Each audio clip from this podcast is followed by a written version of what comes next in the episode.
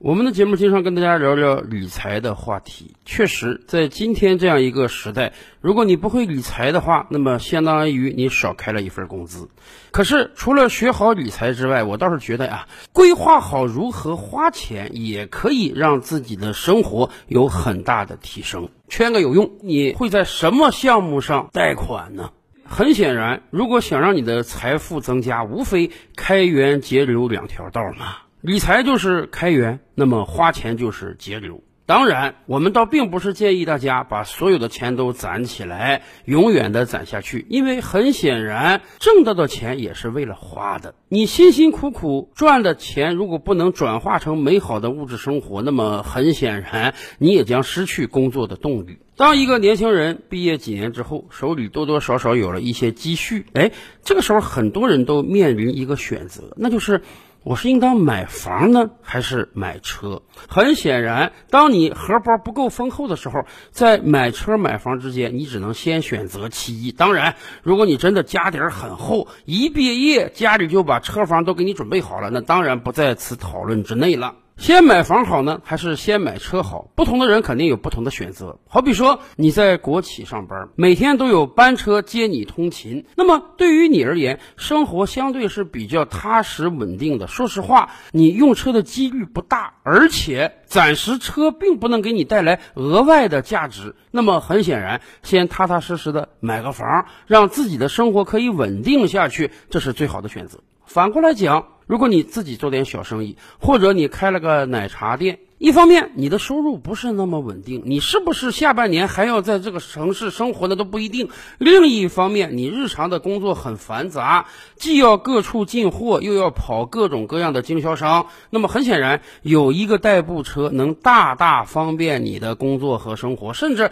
按有的人话讲，我这个车档次如果再高一点的话，那么我接触的人层次能高一些，说不定对我。打开生意局面还是有帮助的。那么相对而言，对你来说，车的需求远比房子的需求要更迫切。而且，即便你换了城市，车也是可以带走的。很显然，房子不那么容易带走。所以，车房的天然属性我们看得出来了。房子它是一个不动产，它比较适合于生活基本稳定下来的人，而车它更是一个生产资料。它除了解决你通勤的作用之外呢，有可能会对你的生意和工作有帮助，而且它是一个动产。当然，车与房还有另外一层属性，那就是几乎谁都明白的，房子它是一个投资品，而车是一个消费品。咱们这么讲吧，今天我国的车房价值都不低，很多年轻人在买车买房的时候都愿意使用银行贷款。一讲到这儿，很多人就要跳出来说了：“哎呀，我们年轻人购物要量力而为，千万不要搞什么超前消费。你们看看过去几年各种各样什么校园贷啊、裸条贷啊，害了多少人？是的，各种各样的网贷平台确实造成了非常多的恶性事件，让很多人倾家荡产。但反过来讲，各种各样的银行也好，贷款公司也好，人家提供这个贷款产品，它也确实能帮你解到燃眉之急呀。咱们都清楚，借钱是一个千难万难的事儿。当你真正需要钱的时候，有人能借钱给你，那就是很大的恩惠了。所以，虽然有很多人因为借钱而倾家荡产，但是很显然，这并不是借贷工具的错，而是借钱的人。没有把控好自己，就像菜刀一样，有人用它切菜，有人用它杀人。我们不能指责菜刀有问题。那么，我们到底应不应当贷款买车买房呢？很简单，只要认清房子的投资品属性和车子的消费品属性，我们大概就能分析清楚了。对于今天的中国人而言，房子是能升值的，这个信念，我觉得已经根深蒂固了吧。没有多少人会质疑这一点吧？毕竟过往二十年，我国几乎所有城市的房价都在飙升。当然，经过这二十年，越来越多的中国人也学聪明了，可能并不是每一个城市房价都上涨啊。越是一线城市，越是大城市，越是热点地区，房子越稀缺，房价上涨的可能性越高。而那些三四五线城市的房子是要慎重购买的。过往二十年买了房子的中国人几乎都赚到钱了，因为购房而倾家荡产的人，似乎我们还没听说过。所以啊，我们基本可以把贷款购房理解成这样一个过程：你跟银行合伙做生意，你出三成本钱，银行出七成本钱。经过了五年、十年呢，你们的生意赚得翻番了，甚至很多城市翻了两番、翻了三番。但是你得大头，你只需要给你银行这个合作伙伴按照年化百分之五左右付利息就可以了。所以很显然，银行绝对是在帮你，因为你们的资产每一年都在膨胀。所以从这个角度上讲，房子它是投资品，它不单解决了你的基本居住需求，它还帮你跑赢了通货膨胀，赚到了更多的钱。即便今天我们提出房住不炒已经很多年了，但是我们屡次讲，对于个人的唯一一套住房，对于家庭的刚需住房而言，这个房子价格在未来这些年还是有可能稳定上涨的，只不过不会像过去那些年涨得那么快而已。从这个意义上讲，买一套房子是有可能抵御得了通货膨胀的。当然了，你得时时刻刻认清房地产的固定资产属性，它的变现是很慢的，并不是说你想用钱，明天就能把房子卖掉的。如果你真的能在一个城市长期生活，你长线持有一套住房，那肯定是没问题的。但你如果就是想短期炒卖，很显然，未来恐怕没有这样的获利良机了。所以从这个意义上讲，我们倒是建议年轻人，如果你决定买房了，当然是可以考虑贷款的。而且有人甚至建议说啊，对于年轻人而言，在未来收入稳定可期的状态之下，能贷多少款就贷多少款，因为你可以一步到位。你一百万本金全款买房，可能只能买个三四十平的；你一百万做首付，再贷两百万，可能能买个九十平到一百平的。只要你确实未来的收入稳定，还贷款不会对生活造成更大的压力，那么你这就是在投资。你既让自己一步到位了，又能使自己的资产抵御未来二十年的通货膨胀，这绝对是个好事儿。但这一切的基础是房产，它是一个投资品。反过来讲，车是什么呢？车是一个消费品。什么叫消费品？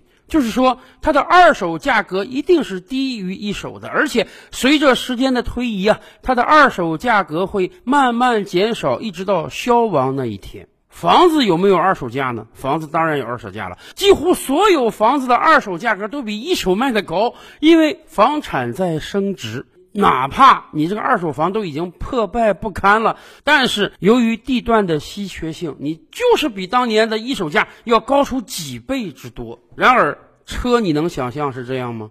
二手车领域有句俗语啊，叫“落地八折”，什么意思？你这个新车甭管多少钱买的，上了牌照，第二天你找到二手车贩卖，他就会跟你讲：“对不起，你这个车只要上了牌照，只要过了一手，哪怕你一天都没开，一公里都没有增加，对不起，我只能八折收你。”当然，倒并不是说。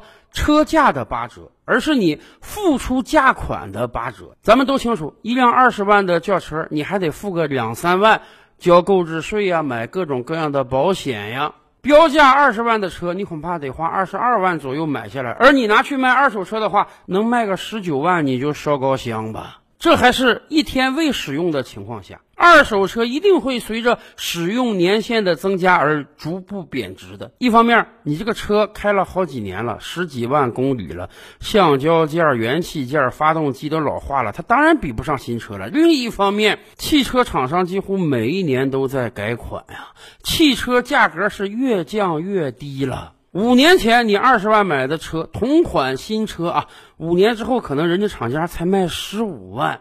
所以，二手车绝对是在加速贬值的。我想，没有任何人会告诉你说买车吧，买车抵御通胀。你这个车今年二十万买，五年之后你还能二十五万卖出去，这是完全不可能的。所以呀，车和手机、服装、电器一样，妥妥的是消费品。买房的时候，我们建议大家上杠杆加贷款。为什么？这是拉着银行跟你一块儿赚钱。而且你要长线持有，可是，在消费品领域，我们真是建议大家量力而为。你手中只有二十万，那你就应当买一个二十万的车，甚至买一个十五万的车，因为你要考虑到车买来之后可跟电视机不一样啊。你这个车每周每月都要洗车啊、保养啊、加油啊、交停车费啊、处理各种违章啊，这个花费是很大的。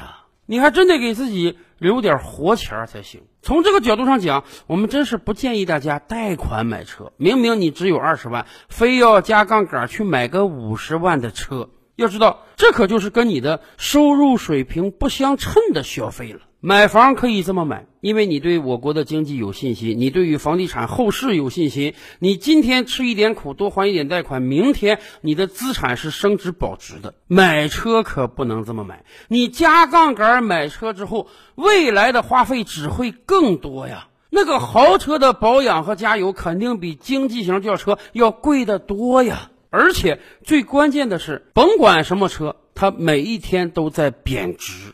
其实。何止是车呀！我们真是建议大家对所有消费品而言，都应当采取这样的态度，那就是投资品我可以加杠杆买，因为我等于是借别人的钱帮我赚钱，我赚到的钱只要比我付出的利息高，那我就赚到了。可是消费品显然不是这样，你加杠杆去进行消费，只会让你付出的更多。表面上看。你是提前享受到了，但实际上，因为你这个提前享受而付出了更高的成本，所以为什么我们说借贷是一把双刃剑呢？运用的好，它可以让你的资产升值，你可以借别人的钱发展自己的生意。表面上看，这是一种便利，明明攒两年前、攒三年前才能买到手的新车，太好了，现在就可以买到了，你无非是多花一点利息而已。但是时间长了，利滚利之下，你可能真是受不了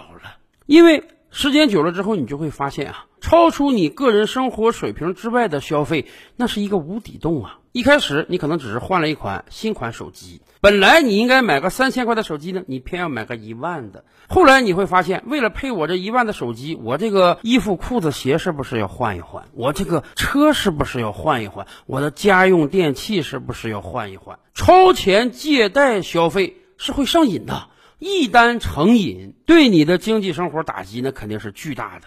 这也是为什么过去这些年经常有大学生因为从一管口红开始，而最后借了几十万债的原因。所以，我们跟大家讲，学会理财固然重要，但很显然，学会花钱也很重要。那么，您觉得到底你会在什么项目上贷款呢？照理拍案，本回书着落在此。欲知大千世界尚有何等惊奇，自然是且听。下回分解。